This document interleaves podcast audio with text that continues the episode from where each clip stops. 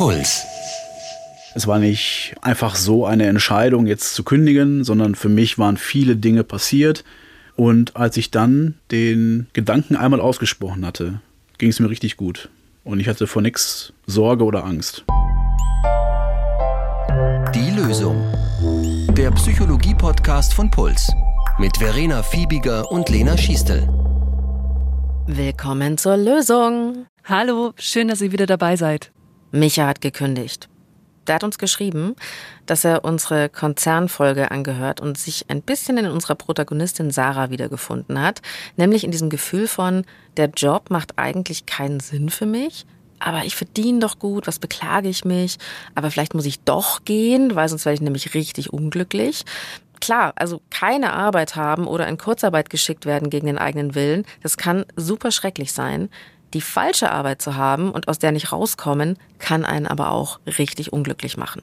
Wir wollen euch heute Michas Geschichte erzählen, weil wir finden, da steckt einiges drin, was vielleicht auch uns für Situationen im Job helfen kann. Wir sprechen darüber, was für die eigene Arbeitszufriedenheit wichtig ist und was im Umkehrschluss Arbeitsfrust schafft. Wir reden über eskapistische Berufsfantasien und wofür sie einem nützlich sein können und darüber, was einem die Entscheidung erleichtern kann für die Frage bleiben oder gehen. Michas Geschichte in Kürze. Er ist Anfang 30. Er hat schon über zehn Jahre in einem großen Industriekonzern gearbeitet. Und das ist für uns eine ganz äh, interessante Zeitspanne, nämlich, weil wir die später in drei Etappen einteilen werden. Micha hat erstmal zu seiner Ausbildung ein duales Studium gemacht nach dem Abi. Das heißt, er hat eine Ausbildung zum Industriekaufmann plus Bachelorabschluss. Und er hat eben schon während dieses dualen Studiums diesen Konzern von ihm kennengelernt und ist dort geblieben. Und diese ganze Zeit, also diese zehn Jahre Beruf, die können wir einteilen in gute erste Lehrjahre, in, wir haben es Realitätsjahre genannt, und in die Duldungsjahre, also auch Jahre der Verzweiflung. Das war in der letzten Stelle der Fall, in der er angestellt war und in der er es wirklich lang ausgehalten hat. Und auf diese Zeit gehen wir später genauer ein. Und für alle Fälle, wir spannen den Erzählbogen bei Micha auch deshalb so groß, weil man eben solche Entscheidungen wie zum Beispiel zu kündigen natürlich immer vor dem Hintergrund der individuellen Geschichte verstehen muss. Und deshalb fangen wir am Anfang an. Wie, ja, wie fing es denn mit Micha an? Sein Berufsstart war eigentlich ganz cool. Er hatte in der ersten Zeit das Gefühl, von den Kollegen und Kolleginnen im Unternehmen viel lernen zu können. Also von den alten Hasen. Das lief eigentlich smooth und er hat mir gesagt, ich habe echt Spaß bei der Arbeit gehabt. Und er ist recht schnell gefragt worden, ob er eine neue Projektstelle machen will, also auch noch so als ziemlich junger Anfänger und hatte da auch schon die Aussicht auf mehr Verdienst. Wir waren ein neu zusammengewürfeltes Team. Jeder hatte seine, seine Geschichte im Unternehmen und auf einmal saßen wir zusammen, haben uns gut verstanden und, und jeder war auf Augenhöhe und sollte seine Themen einbringen. Und habe dort auch das erste Mal ein einen Chef gehabt, der ja, der in mir nicht nur den Auszubildenden sah, sondern auch jemand sah, der Verantwortung übernehmen soll und kann, aber auch ja seine Ideen einbringen soll. So, die Rolle des Chefs ist mir da besonders hängen geblieben.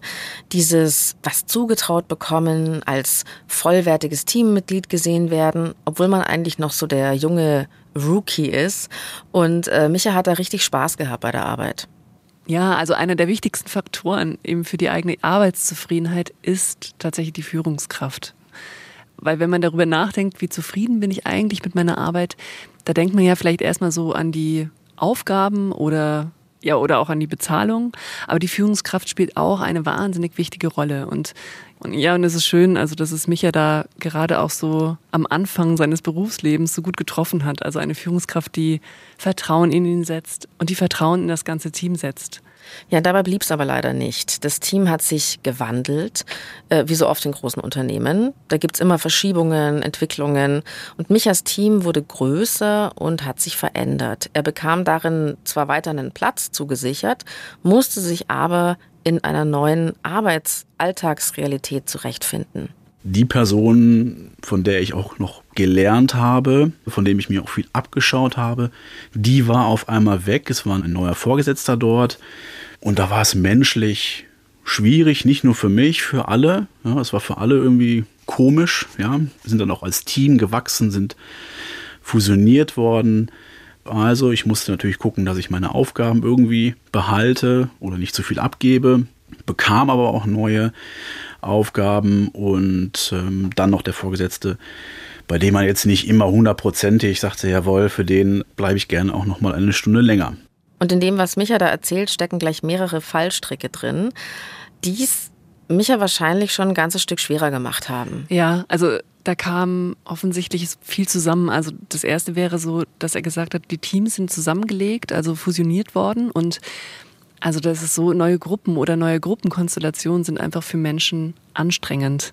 Ähm, das ist jetzt vielleicht nicht die ideale Analogie, aber es ist ein bisschen so, dass es halt auch schön ist, wenn bei deiner Familie immer für dich mit eingedeckt ist am Tisch. Also es ist ein bisschen so, wir brauchen einen, einen festen, festen Ort. Genau, wir brauchen einen festen inneren Ort, auch in einer Gruppe, eben für unser Sicherheitsgefühl. Und das ist eben in neuen Gruppen erstmal nicht gegeben. Und das ist zusätzlich natürlich verschlimmert, wenn du dir nicht sicher bist, ob du auch überhaupt bleiben kannst. Und ich finde, das klingt so ein bisschen in seiner, ja, als er gesagt hat, an, dass er gesagt hat, also meine Aufgaben behalten oder nicht zu viel abgeben, dass er damit beschäftigt war, dass er halt ähm, irgendwie weiter seine Aufgaben machen kann. Also vielleicht fehlte da eben auch dieses Gefühl der Arbeitsplatzsicherheit und das ist natürlich nochmal eine zusätzliche Belastung.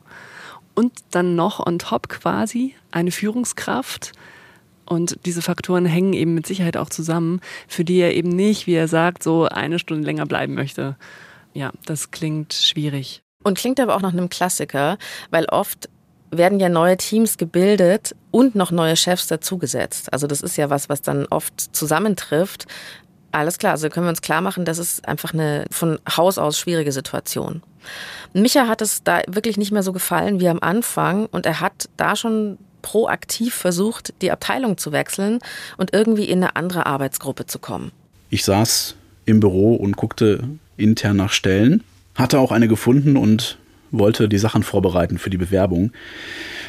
Hatte aber natürlich nicht alles dabei. Also mir fehlte ein Lebenslauf, ein, ein kompletter fertiger Lebenslauf und ein, ein Anschreiben. Das hätte man ja irgendwie noch machen können, aber Natürlich bewirbt man sich nicht komplett offen irgendwie im, im eigenen Büro. Das muss man schon ein bisschen diskreter machen. Naja, auf jeden Fall habe ich es dann sein gelassen. Hm. Ganz kurze Zwischenfrage. War das grundsätzlich eine gute Idee, diese Überlegung, kann ich im eigenen Laden was anderes finden? Äh, ja. Ja. also, naja, also es gibt da so, man kann sagen, zwei Perspektiven drauf. Also die eine wäre, dass du vielleicht auch gerade in jungen Jahren, jungen Berufsjahren, wenn es dir wirklich darum geht, dass du Karriere machst, auch schauen kannst, dass du ungefähr vielleicht alle zwei bis drei Jahre auch den Arbeitgeber wechselst, weil du halt auch entsprechende Stufen dadurch nehmen kannst und auch bestimmte Gehaltsverbesserungen zum Beispiel mitnimmst, weil dein aktuelles Gehalt ist ja immer so die argumentative Stufe für die nächste Verhandlung. Und ja, gerade ist vielleicht auch dadurch erleichtert, dass du vielleicht auch eben zur Zeit deines Berufsstarts auch örtlich nicht so gebunden bist und das kann eben strategisch gut sein. Und auf der anderen Seite ist aber auch klar, dass du wenn du auch innerhalb eines Konzerns Karriere machen möchtest, du dir auch so deine Meriten verdienen musst innerhalb des Konzerns. Und ja, man kann sagen, du brauchst quasi auch den richtigen Stallgeruch und auch ein Netzwerk innerhalb ähm, der Firma. Und das erwirbst du dir, indem du eben vielleicht ähnlich systematisch dir eben dann auch verschiedene Unternehmensbereiche anschaust und durchläufst. Das sind tatsächlich dann zwei Sachen, die sich eigentlich widersprechen. Ne? Also man kann sich entscheiden, bin ich jemand, der öfter den Konzern oder eben den Arbeitgeber wechselt, um vielleicht interessanter zu sein auch. Und auf der anderen Seite bist du natürlich ganz anders verbunden, wenn du so viele Jahre wo bist. Ja. Also es kommt da eben auch auf die Branchen an. Also was, und je nachdem, in welchem Konzern du bist, woran man dann strategisch entscheiden müsste, ist es eher die eine Linie oder die andere Linie? Also ich meine, das ist natürlich auch einfach eine Typsache. Will ich wirklich zwei Jahre nach Berlin, dann nach Stuttgart und dann mache ich vielleicht einen großen Wechsel und gehe nach, weiß ich nicht, Lyon. Oder? Ja. Also es ist ja auch eine Typsache, möchte ich so ein Leben haben und äh, ist wahrscheinlich ja. auch ein bisschen von der Lebensspanne abhängig, ob ich da Lust drauf habe jetzt zu Michas Fall waren denn seine Bedenken angebracht, das könnte jetzt irgendwie blöd kommen, wenn ich da offiziell schreibe, hallo, ich möchte übrigens woanders hin. Also das wiederum kommt eben sehr auf die zuständige Führungskraft an. Also gute Führungskräfte, die sich so auch selbst mit dem Unternehmen und dem Unternehmenszweck identifizieren, würden dir natürlich Entwicklung ermöglichen. Und dann tut man auch gut daran, das auch offen zu besprechen. Und dann bekommt man auch Unterstützung. Also, weil du läufst ja mit einem nicht erfüllten Entwicklungswunsch im Zweifelsfall Gefahr, dass du das Unternehmen verlässt. Wenn es aber so ist, dass die Führungskräfte selbst ambivalenter sind, weil ähm, sie vielleicht selbst das Gefühl haben, dass die vielleicht die eigene Position nicht gesichert ist oder es Konkurrenz zum Beispiel zwischen Abteilungen gibt, dann kann es eben auch sein, dass äh, Führungskräfte eher auf die Interessen der eigenen Abteilung schauen. Und dann kann es eben sein, dass die guten Leute nicht unbedingt aus der eigenen Abteilung so rausentwickelt werden, weil das dann eben nicht, ja, schlicht nicht im eigenen Interesse liegt. Und wenn man das ahnt, dann ist es wahrscheinlich gut, wenn man ein bisschen, also ein bisschen überlegt, wie man dann einen solchen Schritt geht. Also Micha befindet sich direkt in dieser Überlegung, schreibe ich jetzt offen dass ich woanders hin will, bewerbe ich mich intern weiter und er zaudert, er zögert, er will es eigentlich nicht machen. Und in dieses Hin und Her kommt ein verlockendes Angebot. Just an dem Tag bekam ich auch den Anruf des äh, Vorstandsbüros, mal zum Kaffee nach oben zu kommen. So, ich hatte nichts verbrochen. Und selbst wenn ich was verbrochen hätte, hätte man mich nicht zum Vorstand geschickt. Ich saß dann da beim Kaffee und bekam die Stelle vom Vorstandsassistenten angeboten.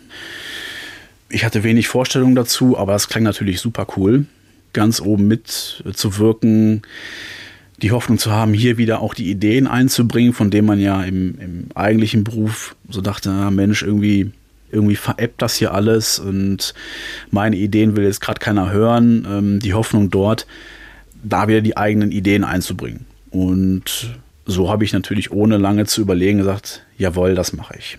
Hinzu kommt, zu der Zeit wurde im Unternehmen auch viel neu organisiert und umstrukturiert. Und Micha hatte da eh schon das Gefühl, vielleicht begebe ich mich da in eine lukrativere Position hinein, es wird nochmal besser bezahlt, ist vielleicht echt so ein smarter nächster Step. Und es klingt ja auch wirklich in seinen Ohren wie eine Beförderung. Also neben den wichtigen Leuten mitmischen und natürlich auch die durchaus richtige Annahme, die holen sich sicher nur gute Leute an so eine Stelle. Und Micha hat gesagt, ich habe mich echt geschmeichelt gefühlt. Und das kenne ich übrigens gut, Lena, dass Leute einen anrufen und irgendwas von einem wollen und man denkt sich erstmal so, man hört gar nicht, was die sagen, sondern man denkt sich, die wollen mich. Oh.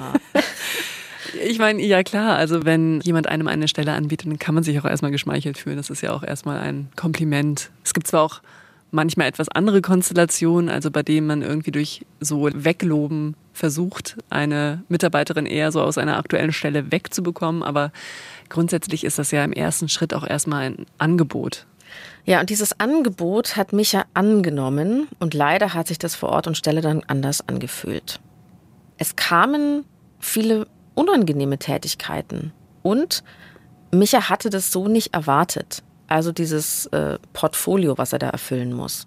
Also wenn ich mitten am Tag in den Mediamarkt fahren muss, um eine Tastatur zu kaufen oder ähm, am Nachmittag ähm, Pommes holen muss, weil Hunger besteht, dann, also nicht mein Hunger besteht, sondern vom Chef, dann sind das Dinge, die ich nicht mache, weil ich motiviert bin, sondern weil sie dann irgendwie erledigt werden müssen. Und ja, vielleicht war ich dann auch einfach nicht konfliktfreudig genug, um diesen Fight dann auszufighten. Und ähm, also es war nie so, dass ich sagte, ach, ich habe hier studiert und eigentlich müsste ich mehr machen oder was Besseres machen, aber es war immer so, was mache ich hier eigentlich? Und gibt es da nichts, was ich machen kann, was mehr Sinn hat, mich auch zufriedener macht?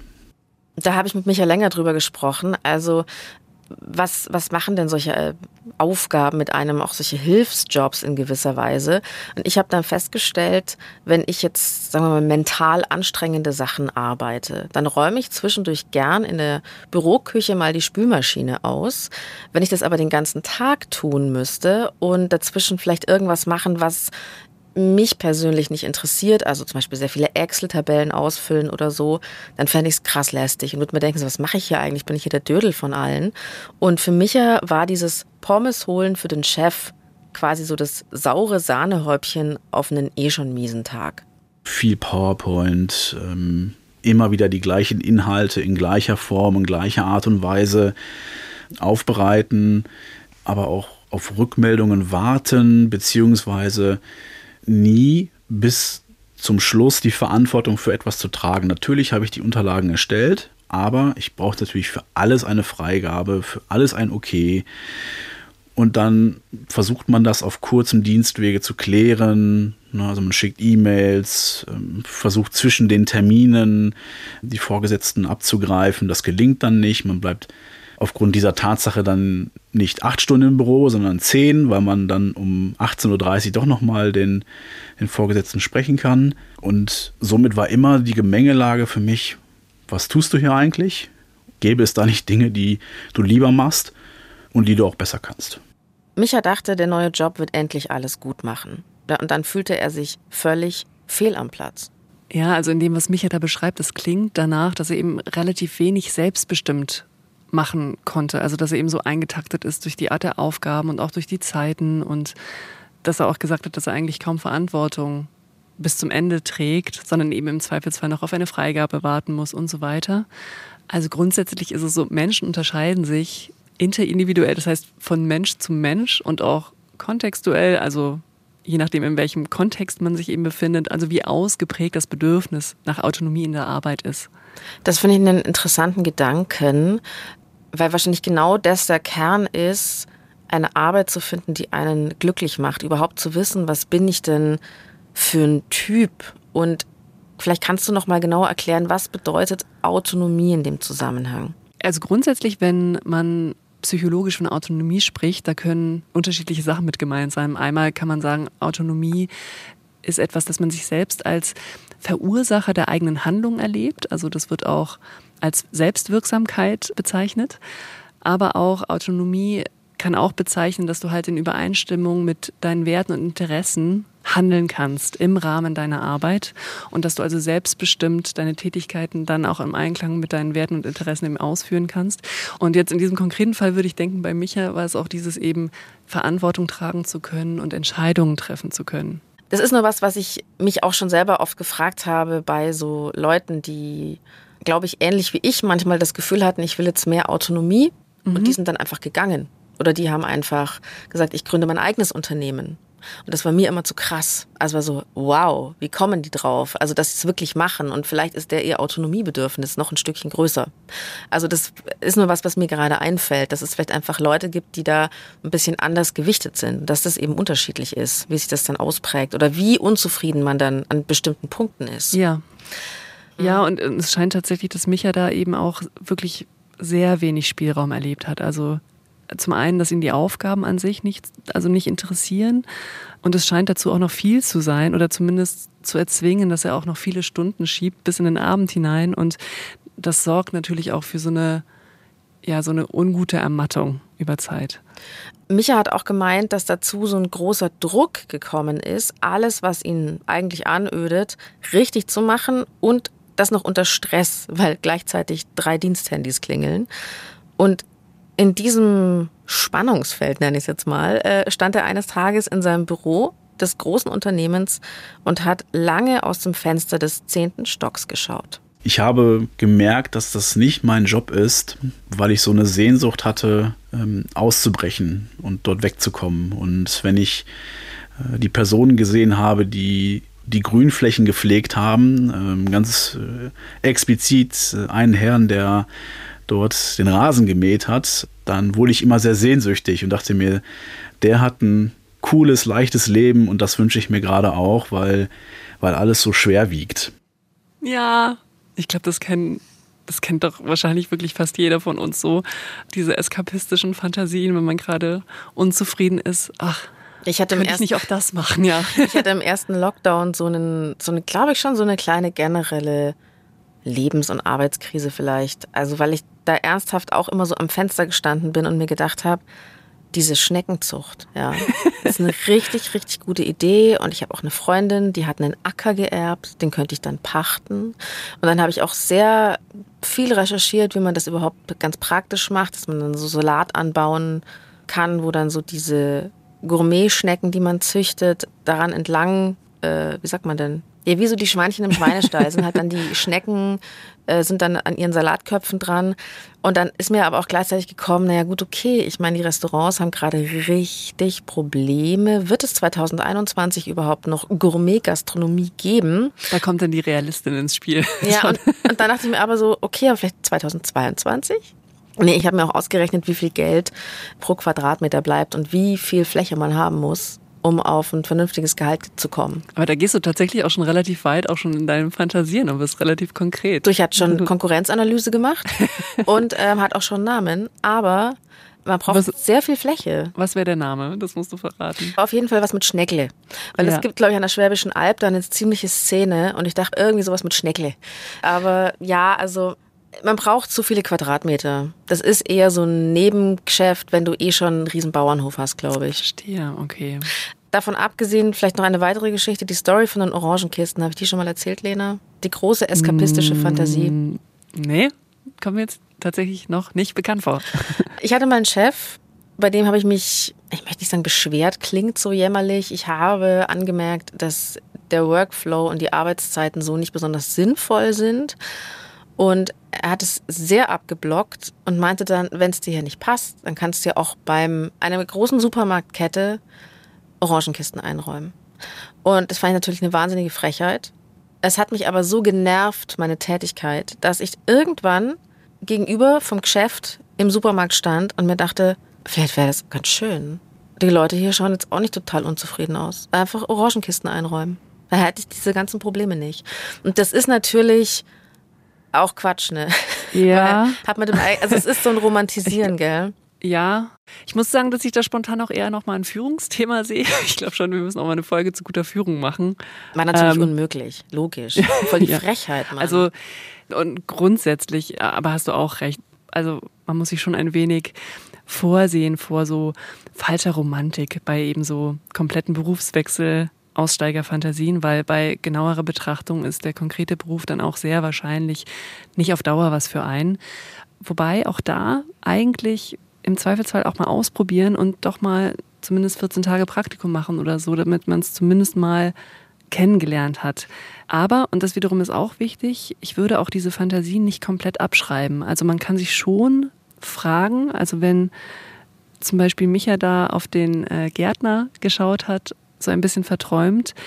Auf was weist mich das denn hin, dass ich mich da gerade so hindenke? Also diese Fantasie, was spüre ich da? Und ich könnte mir jetzt zum Beispiel vorstellen, dass es bei Micha vielleicht auch sowas war von, ah krass, ähm, das ist irgendwie so, das ist jetzt hypothetisch, ja, also aber dass es sowas ist wie, er macht da was unmittelbar Produktives zum Beispiel. Er ähm, mäht den Rasen und er sieht sofort, was er geleistet hat an dem Nachmittag. Und ich sage das deshalb, weil je nachdem, wie man gestrickt ist, wischt man nämlich auch sehr schnell diese Träumereien oder diese Fantasien weg. Es gibt ja auch irgendwie diesen Spruch, Realisten sind Träumer, die enttäuscht worden sind.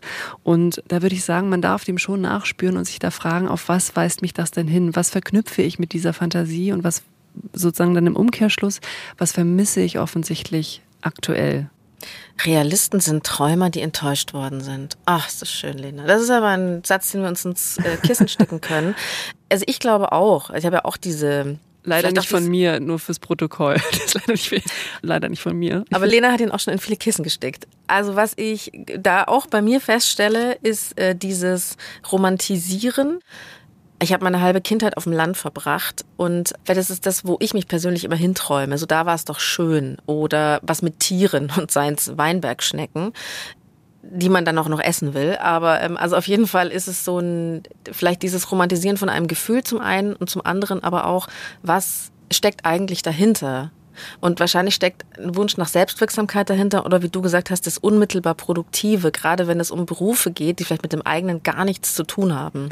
Ich glaube, da muss man eben hinschauen. Das können ganz unterschiedliche Dinge sein. Es könnte auch sein, dass du, das ist ja jetzt nur das eine Beispiel, aber es mhm. könnte auch sein, dass wenn du zum Beispiel ähm, viel alleine arbeitest am Computer, dass du irgendwie so Fantasien hast, ach, ich würde wahnsinnig gerne in einem Café arbeiten. Und dann ist vielleicht eher so der Hinweis, aha, okay, vielleicht vermisse ich doch den Kontakt ich meine, in der aktuellen Zeit ist es nochmal ein ganz eigenes Thema, aber dann könnte ich eigentlich diese Fantasie zum Anlass nehmen, aha, vielleicht ist es auch, dass ich mir mehr Austausch mit anderen wünsche. Also, also man muss eben die Fantasie auch ein bisschen ausloten und das ist nicht von vornherein, das ist wirklich sehr individuell, was es ist, was man mhm. da eventuell vermisst.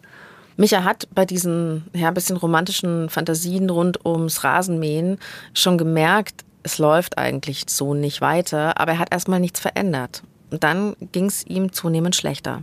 Ich habe dann aber auch an, an ganz vielen anderen Dingen gemerkt, warum ich da nicht richtig bin. Und das geht damit los, dass ich schlecht geschlafen habe, das geht weiter, dass ich aufgestanden bin mit einem ganz mulmigen Gefühl. Ähm, meine Sonntage waren immer richtig deprimierend. Ähm, es gab wenig, wenig Freude für mich. Ich habe wenig Freude empfunden. Und ich war sehr lange in einem Modus, wo ich das dann auch einfach ausgehalten habe. Da kann man doch sicher auch sagen, Lena, Stichwort sich beobachten, den eigenen Körper auch beobachten. Oder wie geht's mir im Leben? Ja, also das sollte man ernst nehmen, also wenn man beginnt, das bei sich zu bemerken. Und weil es eben auch so eine Krux ist, ne, weil es auch dann zunehmend schwerer wird, dass du irgendwie so Schwung holst und dann sagst, okay, und jetzt schreibe ich irgendwie, nachdem ich total platt bin eigentlich ähm, von meinem Arbeitstag, aber abends noch schwungvoll Bewerbungen. Und weil das so schwer ist, ist es eben auch wichtig, das ernst zu nehmen, wenn man beginnt, diese ersten Anzeichen bei sich zu beobachten. Man muss an der Stelle sagen, dass Micha wirklich einiges versucht hat. Also schon bevor es so schlimm geworden ist. Er hat mir erzählt, er hat Coachings gemacht, also wirklich auch so Jobcoachings in Anspruch genommen. Er hat ja überlegt, versuche ich innerhalb der Firma die Abteilung zu wechseln. Und dann hat er sich quasi in den falschen Job gerettet und hat dort aber auch sehr schnell, nämlich ähm, da, da hat er mehrere Chefs, die gewechselt haben in der ganzen Zeit. Und als der erste Chef gewechselt hat, hat er schon gesagt, hey, ähm, kann ich bitte was anderes machen? Ich bin hier nicht glücklich, wie sind meine Möglichkeiten? Und da wurde ihm eigentlich versprochen, sobald wir einen Nachfolger für dich haben, kannst du die Abteilung wechseln. Tja, und dann kam einfach niemand. Und das ist so der Moment, wo ich in die vielleicht Stockstarre oder, oder ja, so ich nenne es vielleicht so die geplante Folgenlosigkeit, die Duldungsstarre, wo ich gesagt habe, okay, man wird mir nichts tun. Ähm, ich habe eine nette Kollegin, nette Kollegen, ich verdiene gutes Geld, dann bleibe ich halt. Heute sagt Micha, das war wahrscheinlich der Anfang vom Ende. Es kam wieder ein neuer Chef, die Zeit verging und dann passierte was Blödes. Micha war gerade im Urlaub und bekommt einen Anruf aus dem Büro. Ihm ist ein Fehler unterlaufen. Er hatte vergessen, einen Termin zu planen, was irgendwie, wo sich jemand beschwert hat drüber. Und er hatte quasi darauf gewartet, diesen Fehler mit dem Chef besprechen zu können. Und dieser Zeitpunkt kam irgendwie nicht rechtzeitig, bevor der Chef das gemerkt hat selbst. Und dann gab es Riesenärger. Also der Chef wollte nicht mal mehr persönlich die Angelegenheit klären, sondern er sollte einfach straight eine Abmahnung bekommen, was er als große Ungerechtigkeit empfunden hat. Ja, shit. Also ich, wer weiß, vielleicht war es dann zumindest aber dafür gut, dass irgendwie so, dass es so ein Ereignis von außen dann kam. Also dass er, also vielleicht war es dafür gut, dass er dann doch eben auch, so wie ihr es genannt habt, aus dieser Duldungsstarre eben rausgekommen ist. Das ist halt blöd. Man will natürlich kein Ereignis von außen, sondern wahrscheinlich ist eher selbst antreiben. Für ihn war das auf jeden Fall aber so der entscheidende Punkt. Es war nicht einfach so eine Entscheidung, jetzt zu kündigen, sondern für mich waren viele Dinge passiert und jetzt war dieser Punkt da und als ich für mich klar hatte, beziehungsweise als ich in der Situation war, darüber nachzudenken, was tue ich jetzt, war recht schnell der Punkt, ich kündige. Und als ich dann den Gedanken einmal ausgesprochen hatte, ging es mir richtig gut. Und ich hatte vor nichts Sorge oder Angst. Ja, schön. Also das, das, das, was er da beschreibt, das klingt wie eine so echte Entscheidung, also wo man halt eben auch so eine innere Klarheit hat. Und das ist auch was, da, tatsächlich ist er da an einem anderen Punkt wie manche das vielleicht auch vorher kennen, wenn man erstmal so Kündigungsfantasien hat, also wo man vielleicht sich auch so den tobenden Abmarsch vorstellt, irgendwie, wo, wo, wo man dem Chef noch was sagt und dann irgendwie so einen äh, tollen Abgang macht irgendwie durch die, durch die Abteilung oder dass man nochmal eine große Rede schwingt. Also ich weiß nicht, ob der ein oder andere auch so Kündigungsfantasien kennt. Das hat eine etwas andere Funktion als tatsächlich dieses, was da Micha beschrieben hat, diese innere Klarheit, die dann mit dieser Entscheidung einherging. Ich kenne das total, dass man sich das vorstellt, aber es nicht passiert. Und auch da, das ist eigentlich genauso ähnlich wie mit den Berufsfantasien, die man haben kann. Auch Kündigungsfantasien können einem etwas über einen sagen. Also je nachdem, was ich mir da vorstelle, zum Beispiel, dass ich mir so eine bestimmte Reaktion von meinem Umfeld vorstelle oder dass ich mir danach vorstelle, dass ich irgendwie zu Hause bin und total frei bin, also mich fühle und auch da kurz zulassen, ob in diesen Kündigungsfantasien sozusagen ein Fünkchen Wahrheit insofern steckt, als dass das einem etwas über die aktuelle Bedürfnislage sagen kann. Und ähm, auch da lohnt es sich also, ein bisschen genauer hinzuschauen, ähm, und nicht unbedingt sie jetzt sofort zu übersetzen in Verhalten, weil tatsächlich auch so eine Entscheidung zu treffen und dann das auch gut zu machen, vielleicht ja nochmal auf einem anderen Blatt ist. Da sollte man dann ein bisschen drüber nachdenken, genau. Also will man ein, geh noch nicht, das kannst du uns nicht antun, bitte bleib. Ja. Also will man das oder will man irgendwie, was, was müssen wir tun, damit du bleibst? Oder, oder ist es wirklich ein, ich, ich will hier nichts mehr von ja. euch? Mhm. Micha hat diese, sag mal, Fantasien hinter sich gelassen und war klar. Er hat sich entschieden. Der Einzige, der daran geglaubt hat, dass ich das mache, war ich selber. Und dann habe ich aber auch nicht mit so vielen Menschen dazu gesprochen, weil die Argumente, die man mir hätte bringen können, waren für mich augenscheinlich klar und die habe ich alle auch schon mal gebracht. Dafür, dass du Pommes holst, verdienst du verdammt viel Geld. Das bekommst du woanders nicht. Du hast einen sicheren Job. Somit waren das so Sicherheitsaspekte, die mich da gehalten haben. Aber die Intention dahinter war, ich muss jetzt das Heft des Handelns wieder selber in die Hand nehmen. Und an diesem Tag, in diesem Gespräch, saß ich beim Personaldirektor, der ähm, aber auch ne, mit mir ähm, gut klarkam, ich auch mit ihm. Und ja, ich habe dann gesagt, bevor du weitersprichst, hier ist der Umschlag von meiner Kündigung. Tja, und das ist schon auch ein Triumph, wenn man das dann durchzieht. Also auch wenn die Zukunft nicht klar ist, ein bisschen ungewiss, sich zu trauen. Also was ich an Micha toll finde, ist, dass er sich das nicht, das heißt nicht leicht gemacht hat. Er hat da schon selbst reflektiert, hat es für sich eingeordnet, was sind die äußeren Faktoren, wo ist mit mir schlecht umgegangen worden, aber auch, wo hat dieser ganze Verlauf mit mir selbst zu tun? Na, sagen wir es mal so. Ich weiß natürlich, dass ich diese Situation, wie sie da lag, nicht besser gemeistert habe. Ganz einfach. Und was ich jetzt machen kann, ist, mir dessen bewusst zu sein und für die kommenden Themen, die ich so in meinem Leben habe, das so nicht nochmal zu machen. Also das große Thema, halte ich die Dinge aus. Das habe ich jetzt lang genug so praktiziert, das funktioniert so nicht mehr. Deshalb ist es weniger ein Bedauern, sondern jawohl, habe ich jetzt verstanden, habe ich gelernt. Ich habe dann, dann nämlich auch gemerkt, dass ich durchaus in der Lage bin, die Dinge selbst in die Hand zu nehmen, nicht immer nur darauf zu warten, dass irgendwo eine neue, bessere Position kommt, auf die man mich dann irgendwie ersetzen will, sondern es geht darum, was kann ich oder welchen Beitrag kann ich leisten und dass ich da durchaus in der Lage bin, ein bisschen was zu bewegen.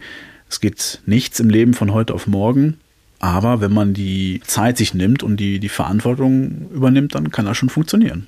Micha schaut positiv in die Zukunft. Das Schlussmachen mit dem alten Job hat ihm sein Selbstvertrauen zurückgegeben. Jetzt ist wahrscheinlich beim Thema Kündigen gerade das so ein bisschen die Krux. Zu lange bleiben versus zu früh hinschmeißen. Und vielleicht können wir da nochmal drauf schauen in unserer Lösung, Lena. ähm, genau, fasst da nochmal also, ein bisschen zusammen. Also für alle Fälle, es gibt leider keine pauschalen Antworten auf die Frage, wann so der beste Zeitpunkt zu kündigen ist. Weil ja, also wenn sich der Wechsel im Nachhinein als positiv herausstellt, dann ist es auch relativ leicht im Nachhinein zu sagen, wäre ich mal früher gegangen und es sind meistens schon echte Dilemmata, in denen man steckt.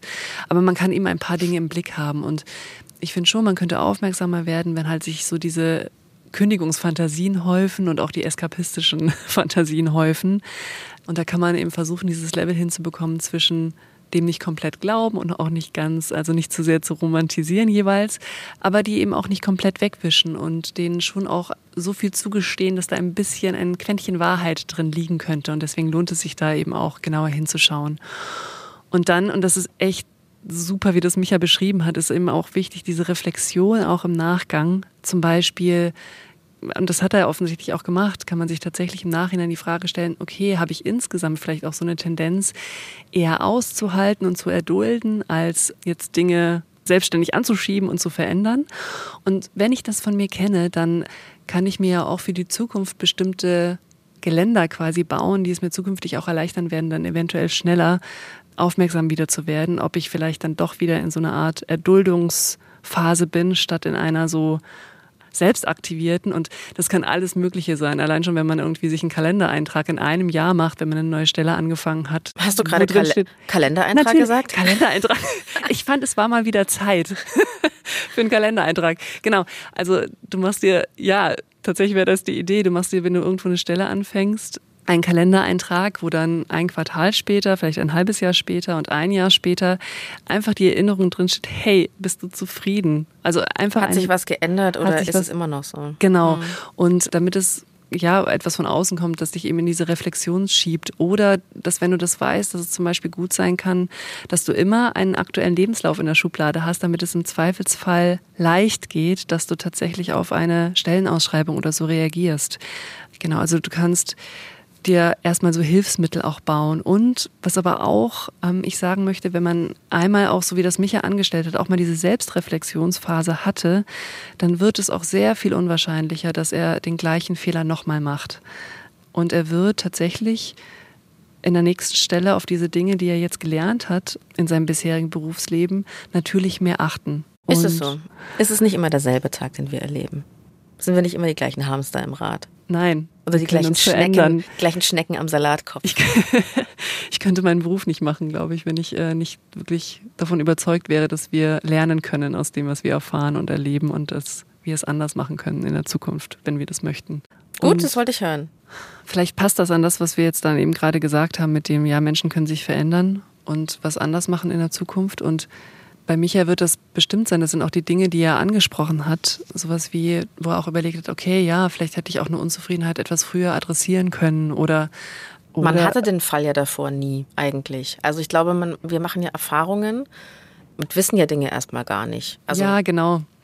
Und das ist so wie Micha, ich glaube, das war er hat ja auch gesagt, dass er einmal so seinen Lebenslauf halt noch nicht da, da hatte. Das wäre das wär ja genau so ein Learning, dass er sagen könnte, okay, ja, tatsächlich für die Zukunft, ich achte darauf, dass ich immer einen aktualisierten Lebenslauf in der Schublade habe. Und, und eben an einem späteren Punkt, wo er gesagt hat, ah ja, da habe ich aber auch meine Unzufriedenheit vielleicht nicht so richtig artikuliert, dass man da eben dann für sich mitnimmt, okay, ja, das nächste Mal versuche ich es tatsächlich früher zu adressieren. Das wird nicht alles spontan sofort gelingen, aber tatsächlich, wenn man sich diese Reflexionsräume schafft, ähm, nachdem vielleicht auch so ein Abschnitt zu Ende gegangen ist und man sich auch die Zeit nimmt zu überlegen, okay, was ist denn da eigentlich passiert und dass man sich auch die Zeit nimmt, daraus zu lernen. Natürlich, das macht es sehr viel wahrscheinlicher, dass ich nicht ähm, das Gleiche nochmal in einer neuen Stelle wiederhole. Und vielleicht zum Abschluss, mir ist auch noch eine kleine und eigentlich auch relativ kurze Übung eingefallen, die man machen kann, um so seine Entscheidung, also wenn man vor so einer Entscheidung zum Beispiel steht, kündigen ja oder nein, um seine Entscheidungsbasis quasi anzureichern. Und das ist die sogenannte Affektbilanz aus dem Zürcher Ressourcenmodell von Maya Storch und Frank Krause. Und da kommen auch verschiedene Techniken zum Einsatz, die wir auch schon in unseren Coaching-Folgen besprochen haben. Du nimmst dir ein also es ist schon gut, wenn man das schriftlich macht. Also nimmst dir ein Blatt Papier und du nimmst die Option, über die du nachdenkst. Genau, das ist quasi die Blattüberschrift, zum Beispiel Kündigung. Das kannst du dir oben hinschreiben. Und du zeichnest darunter zwei so gerade Striche, zwei vertikale Linien und oben steht 100 Prozent und unten 0 Prozent. Und du kannst dir eben vorstellen, diese Linien sind Skalen und du stellst dir jetzt zu dieser Option zwei Skalierungsfragen. Und du stellst dir erstmal die Frage, okay, wie viel positives Gefühl habe ich, wenn ich an diese Option, zum Beispiel Kündigung, denke? Liegt das irgendwie bei 40, 60, 80 Prozent? Und dann trägst du das ein auf dieser Linie. Und du stellst dir die Frage, okay, wie viel negatives Gefühl habe ich, wenn ich an diese Option denke? Liegt das bei 40, 60, 80 Prozent? Und auch diese Unterscheidung, dass du eben dich fragst, okay, wie viel positives Gefühl habe ich dazu, wie viel negatives Gefühl habe ich dazu, das trägt dem Rechnung, dass du natürlich auch gemischte Gefühle in Bezug auf eine Handlungsoption haben kannst. Der nächste Schritt wäre, dass du dich dann fragst, okay, wie müsste denn die Bilanz aussehen, sodass du dich für die Option entscheiden kannst? Also, dass du sagst, okay, das müsste aber mindestens irgendwie 75 Prozent positiver Affekt sein, positive Gefühle in Bezug auf diese Option und 30 Prozent negativer Effekt. Nur als Beispiel.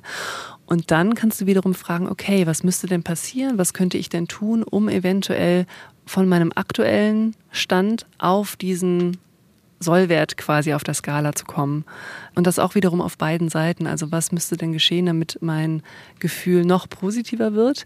Ähm, und was müsste denn geschehen, damit mein negatives Gefühl noch stärker gesenkt wird in Bezug auf diese Handlungsoption.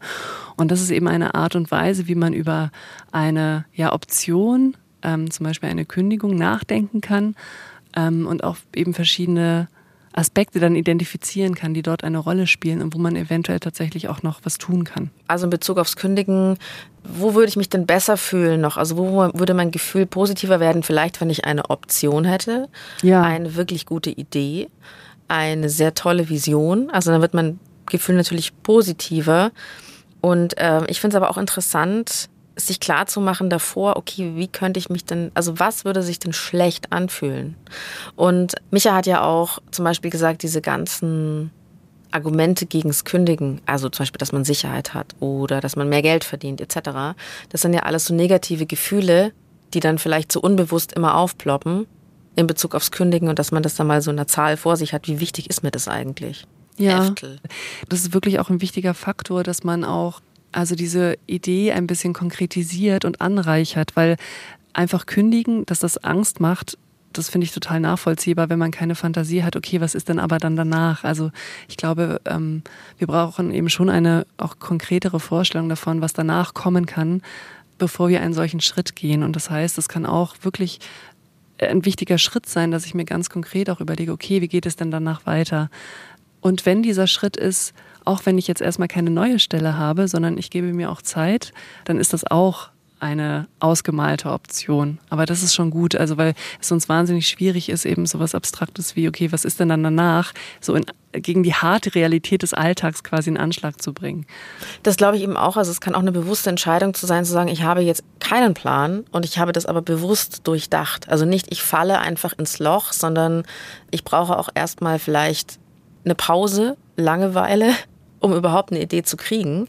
Das ist ja oft dieses Problem, wenn man 50 Stunden die Woche im Hamsterrädchen läuft, ist es nicht so einfach, die Vision zu entwickeln. Die kommt ja meistens, wenn man nicht vollgeballert ist mit Zeug.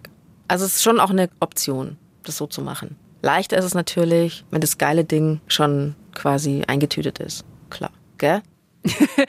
ja, leichter, oder, leichter ist es, oder, wenn die Schnecken aber wirklich, aber es kann auch so eine, es kann auch so so so was selbstermächtigendes tatsächlich haben, wenn ähm, nicht von außen was gekommen ist, wo du dann auch wiederum zugreifst. Ich glaube, das scheint ja auch genau so ein bisschen Michas Thema gewesen zu sein.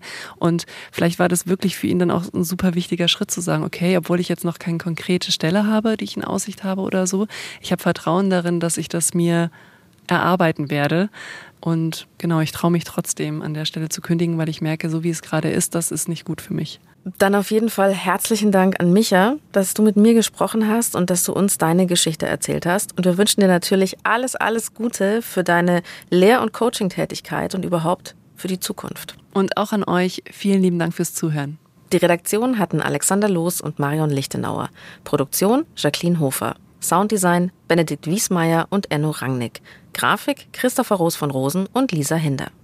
Feedback und Themenvorschläge schreibt ihr bitte an die.luesung.br.de oder ihr schickt uns eine Sprachnachricht an 0151 12 18 und 4 mal die 5. Und wenn es euch gefällt, freuen wir uns, wenn ihr uns ein Abo dalasst oder über eine Bewertung bei dem Podcatcher eurer Wahl.